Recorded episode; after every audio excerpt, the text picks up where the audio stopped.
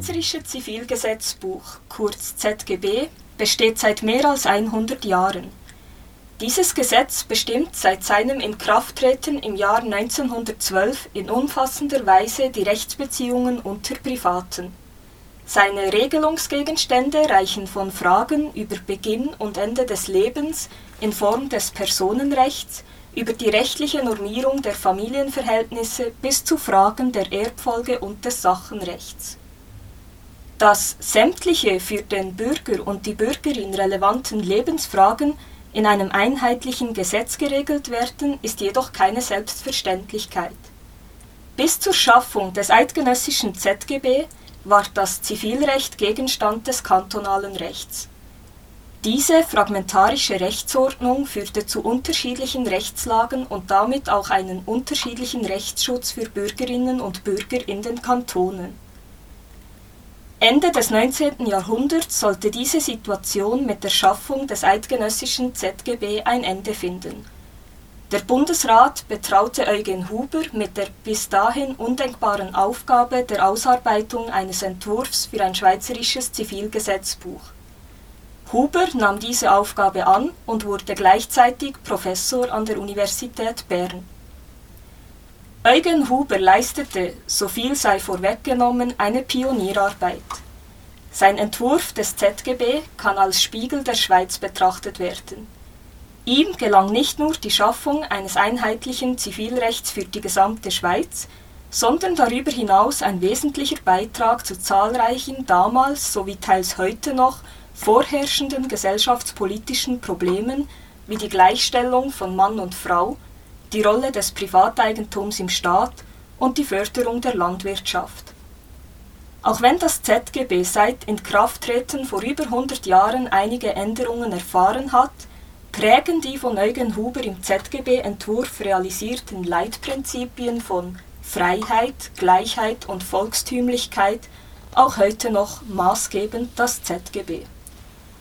Mit diesen Leitprinzipien, dem Schaffen von Eugen Huber und dessen Bedeutung und Wirkung für das heutige Zivilrecht hat sich Professor Dr. Sibyl Hofer intensiv auseinandergesetzt. Professor Dr. Sibyl Hofer ist Ordinaria für Rechtsgeschichte und Privatrecht an der Universität Bern und leitet hier das Institut für Rechtsgeschichte Professor Hofer wurde an der Universität Hannover promoviert und habilitierte an der Goethe-Universität Frankfurt am Main. Sie war zuvor Professorin an der Universität Regensburg und ist seit 2006 Professorin an der Universität Bern. Zu ihren Forschungsschwerpunkten gehören die Grundlagen des modernen Privatrechts, insbesondere des Schweizer Zivilgesetzbuchs, sowie die bernische Rechtsgeschichte vor kurzem ist von Professor Hofer das Buch Eugen Huber Vordenker des Schweizer Zivilrechts erschienen und wir freuen uns sehr, heute mit ihr über das Schaffen und Denken des ZGB-Schöpfers Eugen Huber zu sprechen. Frau Professor Hofer, herzlich willkommen in unserem Podcast.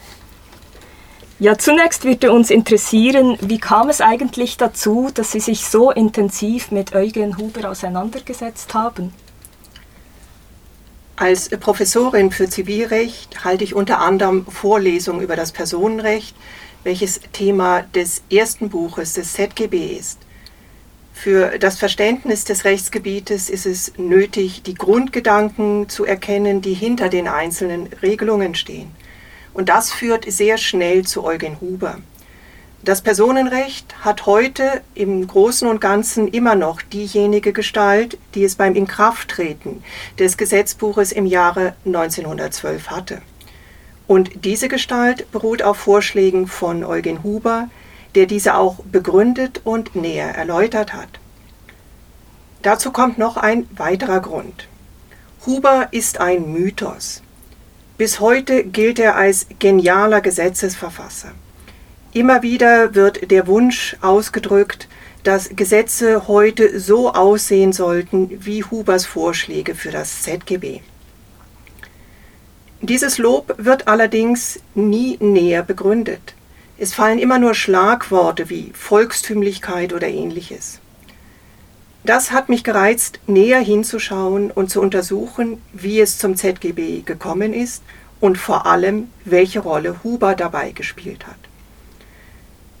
Die Beschäftigung mit dieser Frage war schließlich auch deswegen naheliegend, weil ich als Leiterin des Instituts für Rechtsgeschichte auch die Bibliothek von Eugen Huber verwalte.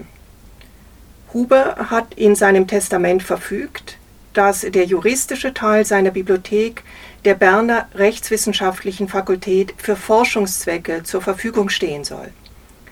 Ich habe daher die Gelegenheit, mit denjenigen Büchern zu arbeiten, die Huber selber in der Hand hatte und in denen er manchmal ihm besonders wichtig erscheinende Passagen durch Anstreichungen markiert hat. Gehen wir etwas tiefer in diesen Mythos. Am 14. November 1892 schloss Eugen Huber mit dem eidgenössischen Justiz- und Polizeidepartement einen Vertrag ab.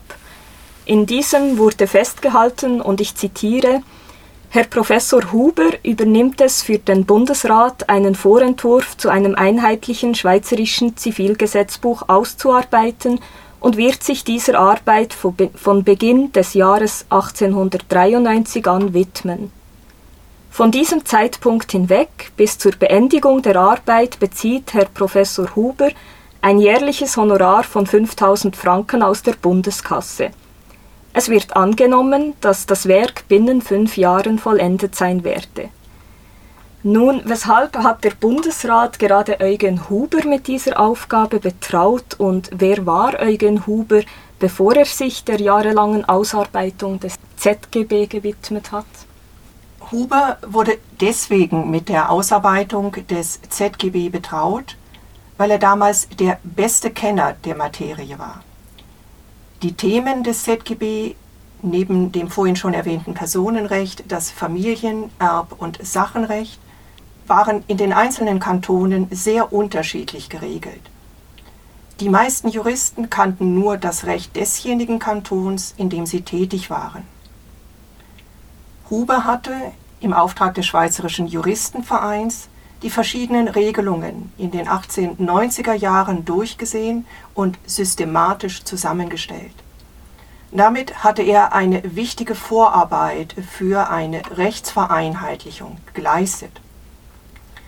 Allerdings, als Huber 1892 den Auftrag vom Bund erhielt, war er keineswegs ein bekannter Schweizer Jurist.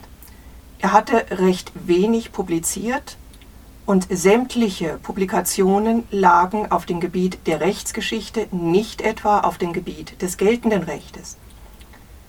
Außerdem war seine Karriere alles andere als glatt gelaufen. Am Anfang standen Misserfolge im universitären Bereich. Zu seiner ersten, auch wiederum rechtsgeschichtlichen Vorlesung in Zürich kam kein einziger Zuhörer. Als er sich später in Bern um eine Professur bewarb, lehnte der Regierungsrat seine Ernennung ab. Huber war dann zunächst als Journalist für die NZZ tätig, teilweise auch als Chefredaktor. Aus Anlass von Kritiken an der Berichterstattung der NZZ zu verschiedenen politischen Fragen trat Huber dann als Chefredaktor zurück und übernahm ein ganz anderes Amt, nämlich das des Polizeivorstehers und Verhörrichters in Trogen, Appenzell Außerrhoden. Erst 1882 erhielt er dann die erste lang ersehnte Professur, und zwar an der Universität Basel. Die Anstellung an der Universität Basel war entscheidend für Hubers späteren juristischen Weg.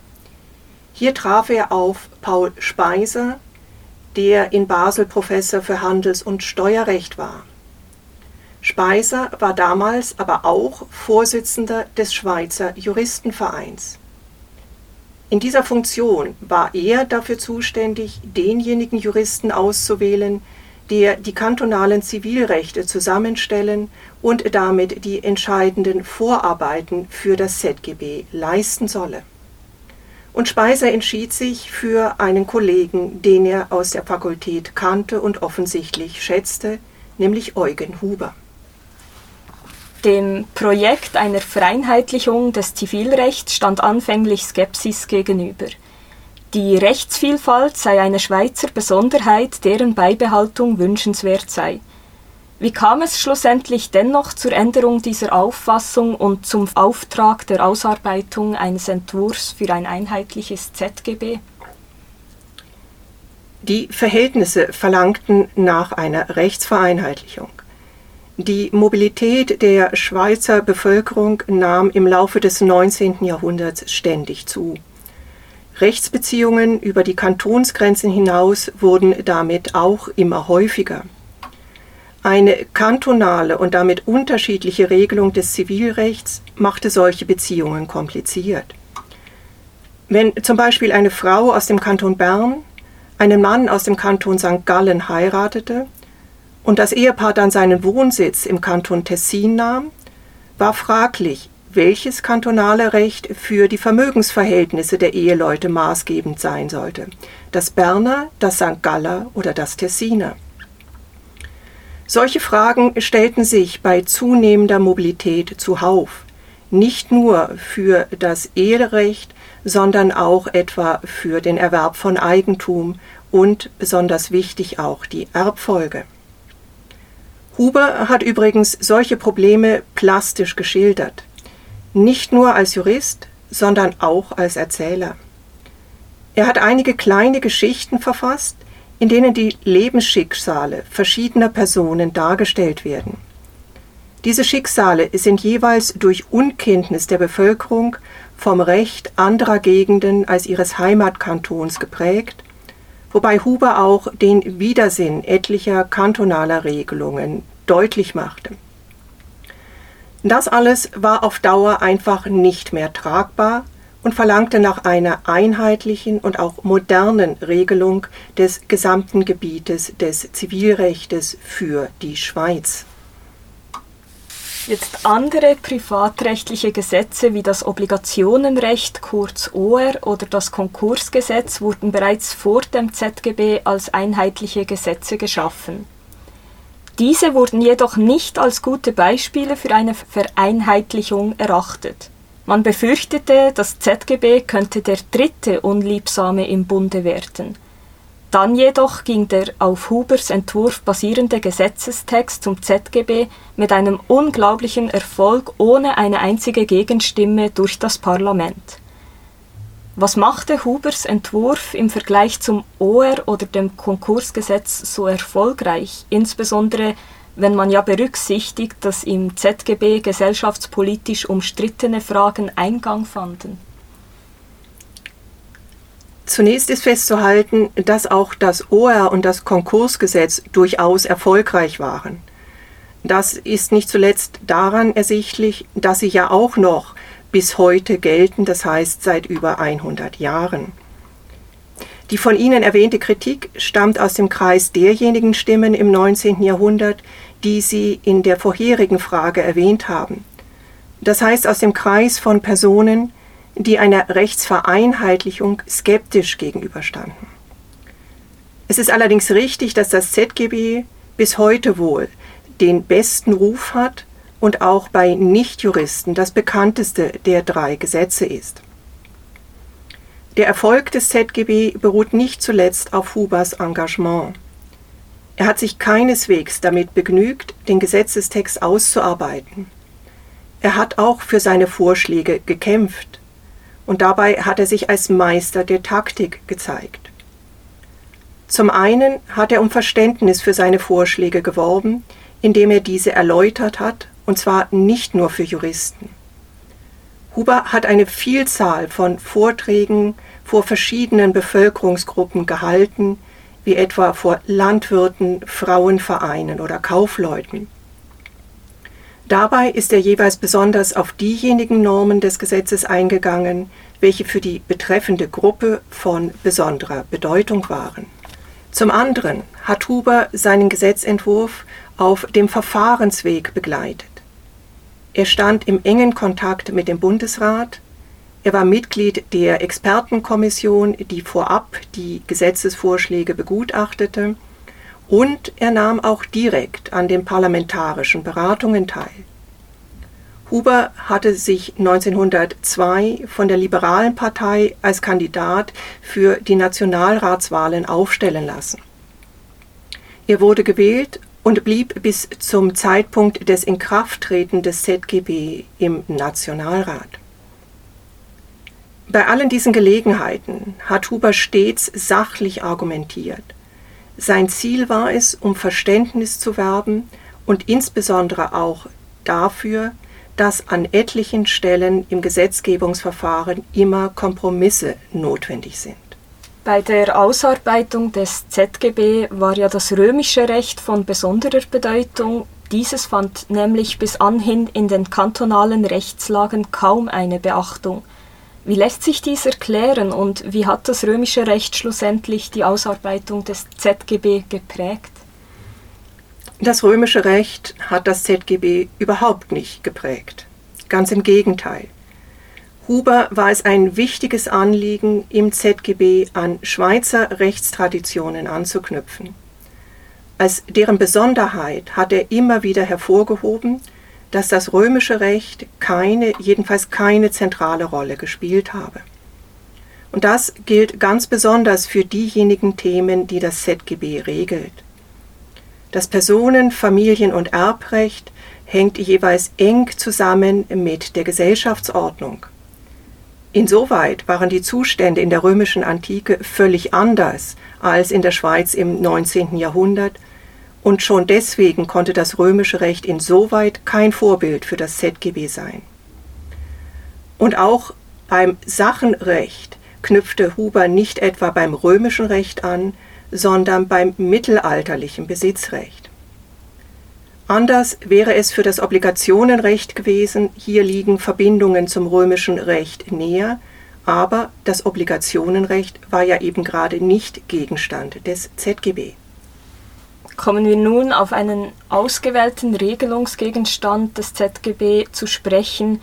Huber hatte ja seinerzeit ein fortschrittliches Verständnis hinsichtlich der Gleichstellung von Frau und Mann. So setzte er sich insbesondere im Rahmen des Eherechts für eine stärkere Position der Frau ein. Für ihn war jedoch das zivilrechtliche Verständnis der Emanzipation von Bedeutung nicht etwa das staatsrechtliche Verständnis. Was bedeutet dies konkret und welches Frauenbild fand schlussendlich Eingang im ZGB bzw. wie gelang es Huber schlussendlich, die Position der Frau zu stärken? Das Frauenbild des ZGB in derjenigen Fassung, die 1912 in Kraft getreten ist und damit die Fassung, die Huber ausgearbeitet hat, hatte zwei Seiten. Auf der einen Seite hatte es traditionelle Züge. Es gründete auf dem Bild der Frau als Hausfrau und dem Mann als Haupt der Familie. Aber es gab auch die andere Seite, die Sie in Ihrer Frage angedeutet haben. Huber ging vom Gedanken einer Gleichstellung aus, und zwar einer Gleichstellung im rechtsgeschäftlichen Bereich, nicht etwa auf der politischen Ebene, das heißt, es ging ihm nicht um die Frage etwa des Wahlrechts von Frauen, sondern Ihm ging es um die Frage rein zivilrechtlich, ob die Fähigkeit besteht, Eigentümer von Vermögenswerten sein zu können und über diese verfügen zu können. Das ist das, was rechtshistorisch unter dem Begriff der Emanzipation zu verstehen ist. Insofern enthielt das ZGB einen Fortschritt gegenüber den kantonalen Rechten. Diese sahen in vermögensrechtlicher Hinsicht vielfach eine Vormundschaft des Ehemannes über seine Ehefrau vor. Huber gewährte Ehefrauen Verfügungsfreiheit über ihr Vermögen und er gab ihnen auch die Möglichkeit, sich juristisch gegen ihre Ehemänner zur Wehr zu setzen, etwa dergestalt, dass er ihnen Klagerechte gewährte für den Fall, dass ein Ehemann seiner Frau ohne Grund den Wunsch nach einer Berufstätigkeit untersagte. Das führt wiederum zur Frage nach dem Frauenbild des ZGB von 1912. Huber verlangte offensichtlich sehr viel von den Ehefrauen.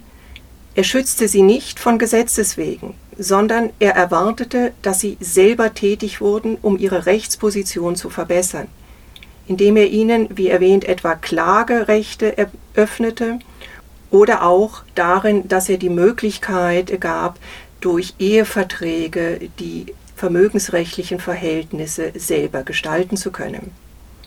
Dieses Frauenbild wurde übrigens von Mitgliedern der damaligen Frauenbewegung als unrealistisch kritisiert, weil die Frauen nicht in der Lage seien, diese Rechte wirklich selber wahrzunehmen. Nun, wie wir gehört haben, die Ausarbeitung des ZGB tangierte verschiedene Fragen. Ein umfassendes Gesetz, was kann und sollte die moderne Rechtswissenschaft und auch die Praxis aus rechtsgeschichtlichen Herangehensweisen an das ZGB mitnehmen? Der Blick auf Hubers Gestaltung und insbesondere auch seine Erläuterungen zum ZGB machen deutlich, dass es nicht nur auf die Entscheidung des Einzelfalls ankommt, sondern dass jede Norm auf Grundgedanken beruht, die bei ihrer Auslegung zu bedenken sind. Das hat übrigens Huber selber in das ZGB hineingeschrieben. Im berühmten ersten Artikel ist festgehalten, dass ein Gericht für den Fall, dass das Gesetz keine passende Norm enthält, nach derjenigen Regel entscheiden solle, die es als Gesetzgeber aufstellen würde. Darin liegt ein Aufruf, bei jeder Einzelfallentscheidung zu bedenken, welche Bedeutung sie im Hinblick auf das Gesamtkonzept des Gesetzes hat. Ja, vielen Dank, Frau Professor Hoffer, für diesen kurzen Einblick in Ihr Buch. Für diese Hörerinnen und Hörer, die mehr über die Geschichte von Eugen Huber wissen möchten, können gerne mal einen Blick in dieses Buch werfen und ich bedanke mich ganz herzlich dafür, dass Sie heute bei uns waren und uns diesen Einblick gewährt haben. Gerne, vielen Dank.